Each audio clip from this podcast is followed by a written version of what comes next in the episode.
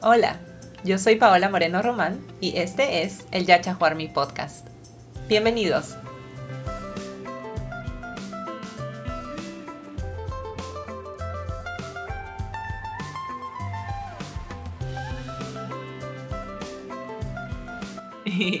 Hola Eliana, bienvenida al Yacha Mi Podcast. ¿Cómo estás? ¿Cómo estás, Paola? Yo estoy, estoy muy bien. Sí, yo también estoy muy bien. Hoy día amaneció un poco nublado acá donde vivo, en Austin, Texas pero ya el clima está mejorando un poquito, ya está haciendo mucho calor, porque a mí no me gusta el frío. Tú ahorita estás viviendo en Wisconsin, ¿cierto? Sí, en Madison, Wisconsin. Aquí sí hace más frío. También el día está un poco nublado, pero ya hemos llegado a números positivos, entonces eso es bastante. Sí, ese frío debe ser de terror, en verdad. Sí. Bueno, para las, las y los que no conocen a Eliana, Eliana Torres Celada, quien es la invitada el día de hoy, Estudió biología en la Universidad Peruana Cayetano Heredia. Ella es peruana y científica. Luego ella viajó a Estados Unidos y obtuvo su doctorado en bioquímica en Purdue University. Y actualmente, justo como acaba de mencionar, ella vive en Wisconsin. Se encuentra realizando un postdoctorado ahí en University of Wisconsin-Madison en el Harrison Lab. Muchísimas gracias, Eliana, por aceptar la invitación de ser parte del podcast el día de hoy. ¿Tú recuerdas cómo nos conocimos? Porque Eliana y yo somos amigas de hace muchísimos años. ¿Cuánto? ¿Ya como 12 años? Más o menos. Eh, sí, del 2007, 2008, desde el primero o segundo año de la universidad. ¡Wow! ¿Tú recuerdas cómo nos conocimos? De repente en el primer año en las clases, yo no, no recuerdo exactamente cómo. Sí, yo no, cuando como mencionaste, nosotros estudiamos juntas biología en la, en la Universidad Peruana Cayetano Heredia, pero no recuerdo exactamente el momento, solo sé que yo conocí a Rosana antes de empezar eh, semestre normal porque había como un programa para estudiantes nuevos de la universidad y yo la conocí ahí y luego ella te conoció a ti en el bus que los llevaba a la universidad y así fue como todas nos conocimos. Sí, y algo que es importante y que luego vamos a mencionar un poquito más luego, que es en el, en el área de comunidad. Eliana, tú, nosotras estudiamos la universidad donde estudiamos se encontraba en Lima, en Perú, en la capital, pero tú no naciste eh, ahí, tú no viviste ahí, ¿cierto? ¿Dónde, Cierto. ¿Puedes contar un poquito más de cómo fue tu proceso de, de dónde, dónde estaba tu familia nuclear y luego cómo así decidiste mudarte a Lima? Sí, bueno, yo nací en Cajamarca y a los dos años nos mudamos a Chimbote. Entonces yo crecí en Chimbote y, y ese es el la norte, primaria. Es el norte del Perú para los que no están muy familiarizados con la geografía. Ah, sí, cierto. Chimbote está a seis horas de Lima en bus. o en carretera. Y bueno, yo hice la primaria, estudié la secundaria y cuando terminé la secundaria, yo viajé a Lima para hacer la universidad. Y sí, al comienzo tú no conoces a nadie, sales del colegio teniendo muchos amigos, conociendo todo muy bien, era una, una ciudad nueva para mí. Yo había ido a Lima antes, pero no conocía Lima eh, mucho, ¿no? ¿no? El subirme sola a los buses y transportarme y eso. La ventaja fue que mi casa estaba básicamente al frente de la universidad, entonces yo no sufrí mucho el tráfico limeño como ustedes lo sufrieron. Y creo que el hecho de vivir tan cerca hizo que conociera más gente, porque mucha gente llegaba siempre a mi casa a estudiar o a comer, entonces sí, fue una etapa bien bonita. Sí, me acuerdo y tengo varias fotos que a veces nos juntamos con nuestro grupo de amigos, íbamos a tu casa a almorzar nos poníamos a, bueno, yo generalmente no era la que cocinaba, pero no recuerdo si era Fabiola o, otra amiga que, que se, tú también comíamos atún, me acuerdo de eso. Sí. Una etapa muy bonita, ¿cierto? ¿Y cómo así fue que decidiste hacer un doctorado en Estados Unidos? Bueno, el último año de la universidad, o por entrar al último año de la universidad, yo fui parte de un programa, el que tú también fuiste parte, el REPU, que es este programa que ayudan a los estudiantes eh, de pregrado peruanos para que hagan eh, internships, pasantías fuera de, Perú y básicamente en Estados Unidos. Y en ese tiempo solamente había una rama que era la rama de biología, pero ahora se ha extendido súper, muchas ramas. Hay mucha gente yendo a Repu y creo que gracias a eso, no, creo, no estoy segura que gracias a eso muchos como yo pudieron hacer el doctorado en Estados Unidos. Al ver lo que se hacía o el tipo de ciencia e investigación que se hacía afuera y uno se va dando cuenta que eso es lo que yo me di cuenta que eso es lo que yo quería hacer, que quería estar en un laboratorio haciendo investigación y, y, me di cuenta que eso lo podía lograr yo teniendo que venir a Estados Unidos. Sí, lo que tú mencionas es súper importante, eh, tener no solo el acceso a herramientas científicas, sino a toda esta parte de recursos humanos y de amistades y de contactos que te puedan ayudar en este proceso. Antes de ser parte de este programa de REPU, que es Research Experience for Peruvian Undergrads, para los que no habían escuchado este programa antes, ¿tú conocías a personas que habían hecho un doctorado cuando estabas en pregrado o tal vez antes, antes de hacer esta pasantía?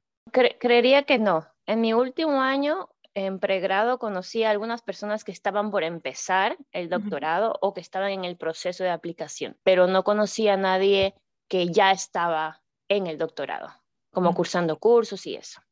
Sí, sí, yo creo, no estoy segura si lo mencioné esto en algún otro episodio, pero entiendo totalmente lo que dices, porque yo sé que para mí, obviamente sí sabía lo que era un doctorado, pero yo tenía antes de hacer este programa también, pero yo tenía la idea que pues uno termina pregrado, la universidad, luego trabajas por un tiempo y ya cuando estás muchísimo más mayor, tienes 40, 50 años, etcétera, recién si estás interesado en continuar tus estudios, em, podrías hacer un doctorado. Era como algo que lo hacen las personas ya mucho más mayores, mayores no solo de edad, sino profesionalmente también. Entonces sí me sorprendí mucho cuando viajé a Estados Unidos. Eh, creo que eso es lo generalmente lo que pasa en Perú. No, no, no es muy normal o no muy común que las personas terminen el, el, los estudios de pregrado y ahí mismo salten a la maestría o el doctorado. En cambio, aquí en Estados Unidos eso es súper común. Sí. Entonces, el venir aquí a la pasantía, ver eso como ver más o menos cómo, cómo es un laboratorio aquí, como los estudiantes y, hablar un poco con ellos, te da una idea de lo que quieres hacer o lo que te gustaría hacer. Sí, sí, eso es súper importante y muy cierto. Y bueno, cuéntanos, ¿cuál fue tu proyecto de doctorado? Bueno, yo en el doctorado, como lo dijiste, estudié en la, en la Purdue University y fui parte del laboratorio de Vicky Wick. Y este laboratorio está interesado en cómo está regulado el desarrollo embrionario en el contexto del DNA. ¿no? El DNA envuelve a unas proteínas que se llaman histonas. Entonces, eso, esa, mm, esas dos partes, DNA e histona, hace que se regulen un montón de genes en tu cuerpo. Esta compactación. La modulación de esta compactación promueve o bloquea la expresión de muchos genes en el cuerpo. Entonces hay muchas proteínas que van a modificar estas dos cositas de DNA e histona y una de ellas es la proteína que yo estudié, al que le pusimos chat, eh, que es la abreviación de algunas palabras. Y yo estudié esta proteína chat y su función en el desarrollo embrionario en la mosca. Yo también trabajé con la mosca de la fruta, Drosophila. Entonces, la primera parte de mi doctorado fue caracterizar a esta proteína, qué era lo que hacía, cuál era lo que hacía bioquímicamente, ¿no? Y luego la función biológica en la mosca. ¿Y fue tu primera vez trabajando con moscas de la fruta o ya tenías experiencia en eso? No, nunca, ni siquiera las había visto. Yo no recuerdo algún curso y de pronto tú, tú sí, pero no recuerdo algún curso en Cayetano que nos hayan hecho ver a una mosca, la mosca de la fruta, ¿cierto? No, yo tampoco recuerdo ninguna clase, la verdad. Y es súper interesante eso que mencionas, porque yo sí he hablado acá con personas de diferentes universidades, no solo que fueron a Purdue University o Stanford University, sino diferentes, diferentes universidades que hasta en secundaria hacían proyectos acá con moscas de la fruta. Obviamente proyectos un poco más simples, pero yo no, jamás.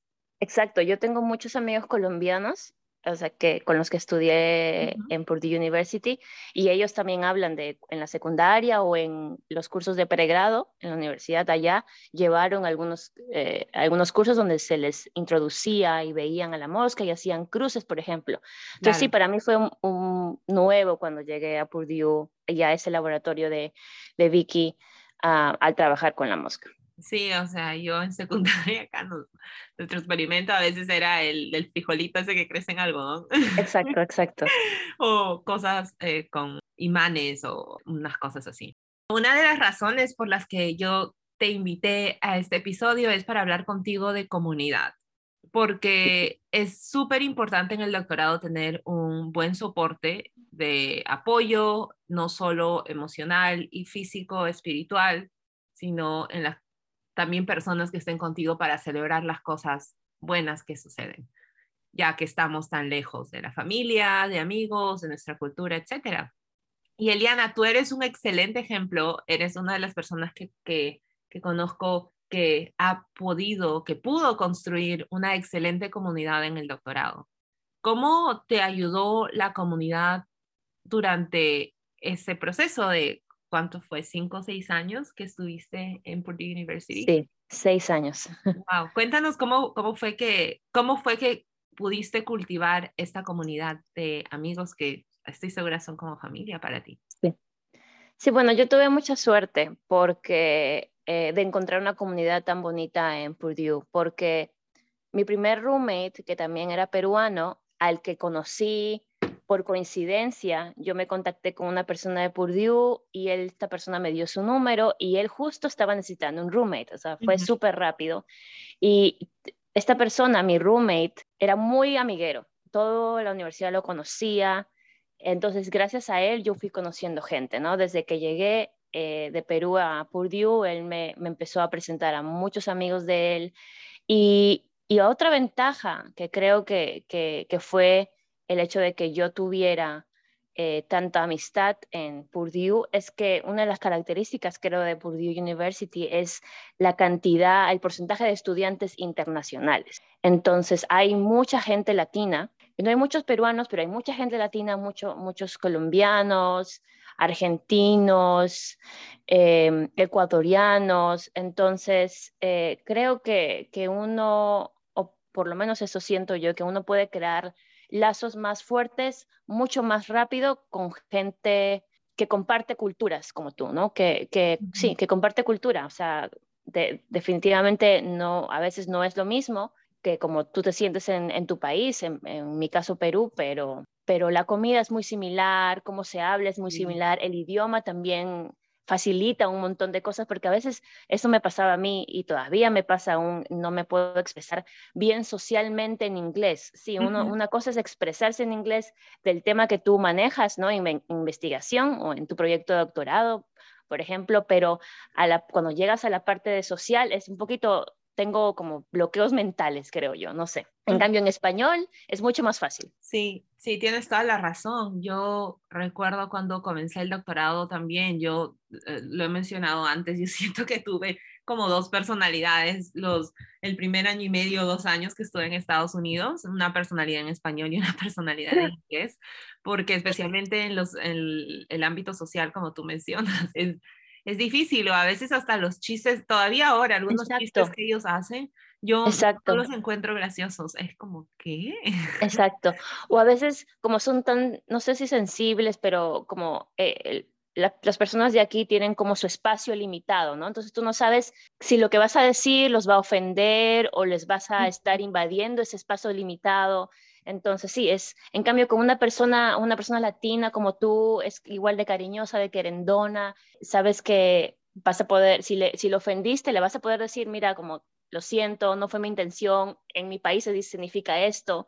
Entonces, eh, sí, siento que esas dos cosas, que tengo un roommate con tanta amistad, hizo que yo conociera mucha gente y que esa gente sea como yo, latina, eh, fue, hicieron que yo tuviera muchos amigos y creara una comunidad muy fuerte que sí han estado conmigo en momentos fuertes personales y también académicos, ¿no? Porque tú sabes, cinco o seis años de doctorado uno pasa por muchas frustraciones en momentos donde tú dices, ya no quiero más, pero ahí está la gente al lado tuyo apoyándote. Sí, eso es súper importante y eso es algo que yo he estado mencionando en todos los episodios, que las personas que van a otros países a hacer su doctorado, para muchos de nosotros es cuando tenemos veintitantos años. Y cinco o seis años en tus veintitantos años es un montón de tiempo porque es una época donde hay muchísimos cambios personales. Em, así que, sí, ¿tú crees que tu experiencia de pregrado, porque en pregrado también tuviste que mudarte desde tu ciudad, eh, la ciudad donde creciste y donde estaban tus papás, a otra ciudad, ¿tú crees que ese proceso te ayudó a que la transición de Perú a Estado, la transición de dentro de Perú, de Chimbote a Lima, ¿tú crees que eso te ayudó a tu transición de Perú a Estados Unidos? Mira que nunca lo había pensado, pero puede ser que sí. porque ya estaba acostumbrada uno a vivir sola, ¿no? A, hacer yo mis cosas sola dentro de la casa, ¿no? A cocinar, a limpiar, a tener mi orden, que eso supongo que la gente que estudió el pregrado en sus países, en sus casas, en su misma ciudad, no fue porque tienes a tus papás todo el tiempo. Y cuando pasaron al doctorado tuvieron que aprender eso. Y también, ¿no? Al, al, al sentirse, a estar solo, al, estar, a acostumbrarse al estar solo, creo que también, porque yo también tuve que hacer eso en Lima cuando estudié el pregrado y ya no me costó tanto, supongo, cuando vine a hacer el doctorado. Sí, eso es algo muy cierto. Por ejemplo, yo eh, vivía con mis papás cuando estaba en pregrado en Perú eh, y cuando me mudé al doctorado, y es más, hasta ahora todavía, y tú sabes, aprender a, obviamente sé cocinar, pero aprender a, cocinar cosas un poco más elaboradas es algo que todavía me está tomando tiempo redefinir eh, mi orden, eh, por ejemplo, decorar tu casa cuando te mudas. Exacto. Ese es un proceso que yo todavía aún sigo aprendiendo, que son habilidades que, que tal vez tú ya las tienes más desarrolladas porque las tuviste que desarrollar a la fuerza desde pregrado, entonces son como en total eh, muchísimos más años. ¿Qué consejo le darías a aquellas personas que van a comenzar o están a punto de comenzar eh, o que ya acaban de comenzar el doctorado y tienen dificultades en conectar con otros y en construir comunidad. Tú mencionaste que en tu caso fue una bendición que conociste a, este amigo, persona que se volvió muy buen amigo tuyo, pero para otras personas que ya están ahí y que no saben cómo conectar con, con otros y construir comunidad, ¿qué consejos tienes para ellos? Mm, yo creo que el, participar en organizaciones de interés, ya sea social o algún deporte o académico también, siento que, es un buen lugar para poder conocer gente, ¿no? Que, que de alguna u otra manera tiene el mismo interés que tú, ya sea cualquier cosa, es deporte o algo académico. Y no sé, participar de eventos culturales. Cuando he llegado, por ejemplo, cuando llegué a Wisconsin, lo primero que busqué fue en Facebook o en las páginas de la Universidad de Organizaciones, alguna organización peruana o alguna organización, organización latinoamericana, por ejemplo. Entonces, eso es algo que, que, la gente puede hacer y así encontrar más gente. Por ejemplo, hay una organización de estudiantes peruanos en Purdue University y hay una página en Facebook y hay muchas veces a mí la gente me ha escrito que están llegando a Purdue y encuentran esta página y se contactan conmigo, entonces ya tienen a una persona conocida cuando llegan. Y eso es bonito, como llegar a, un lugar sin conocer a nadie es un poco triste y, asusta, ¿no? Y, y, te pone nervioso. Pero el hecho de que puedas encontrar a alguien que tenga el mismo interés sería algo muy ventajoso y así puedes conocer más gente gracias a esta persona que ya conociste.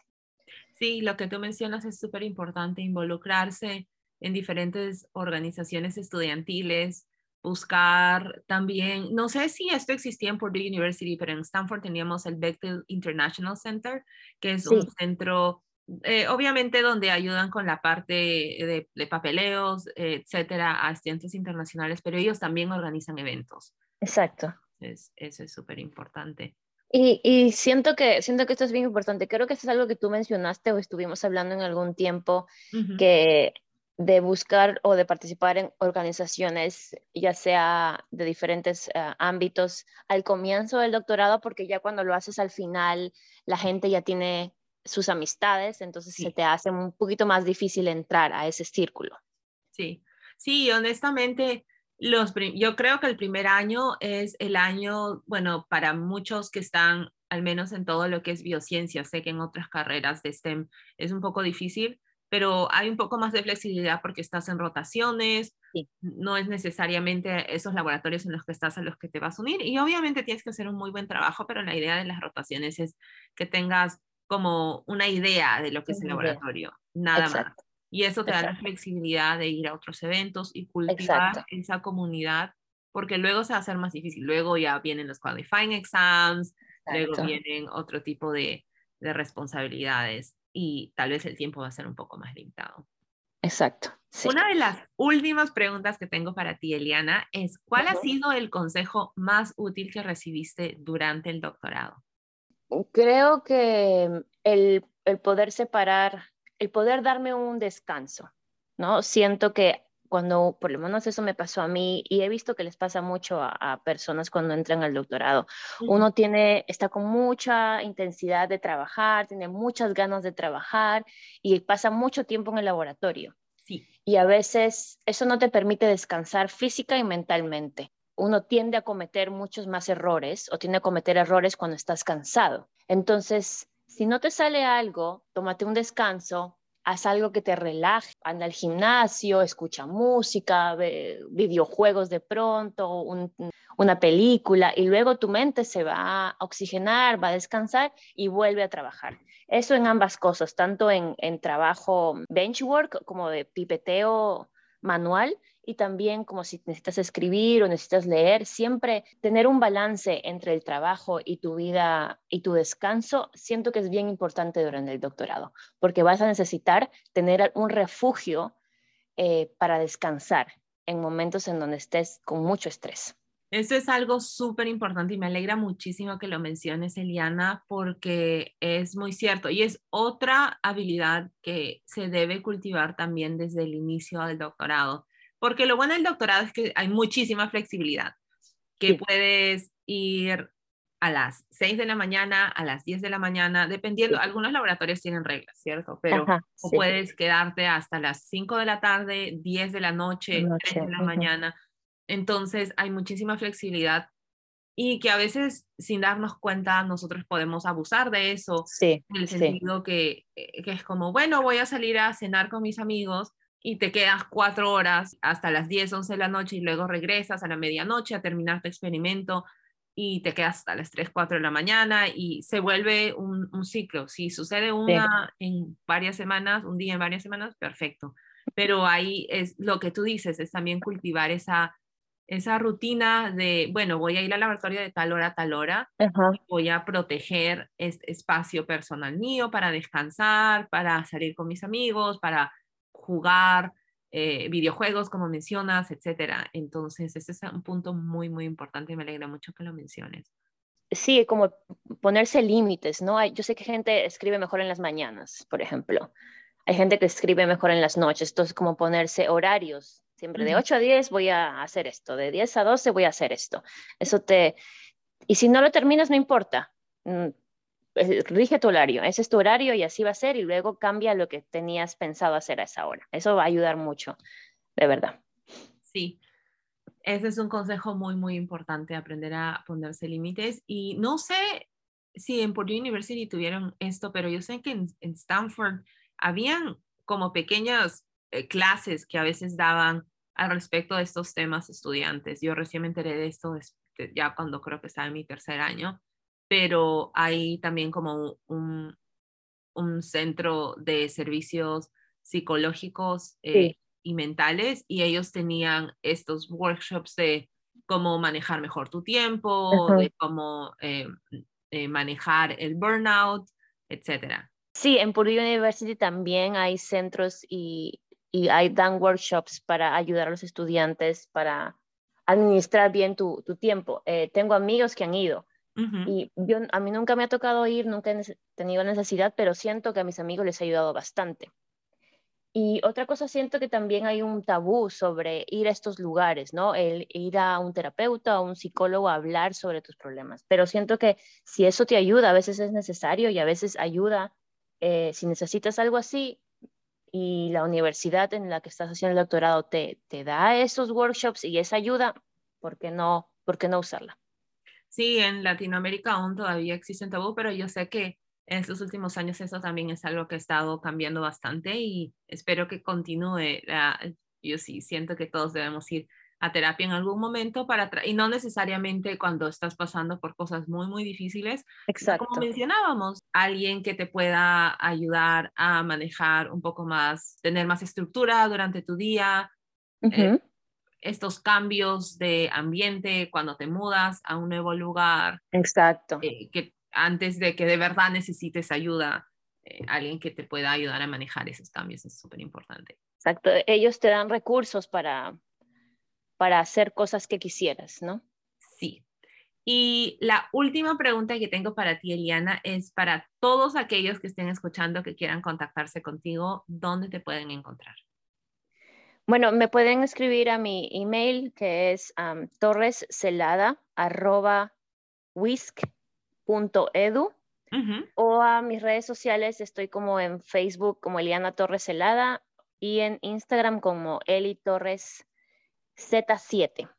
Y además yo sigo a la página, entonces me, pueden encontrar ahí también. Sí, yo voy a poner toda la información que Eliana acaba de mencionar en la descripción del podcast y también en nuestras redes sociales, así que si quieres contactarte con ella, quieres escribirle, tienes preguntas específicas para ella, por favor escríbele.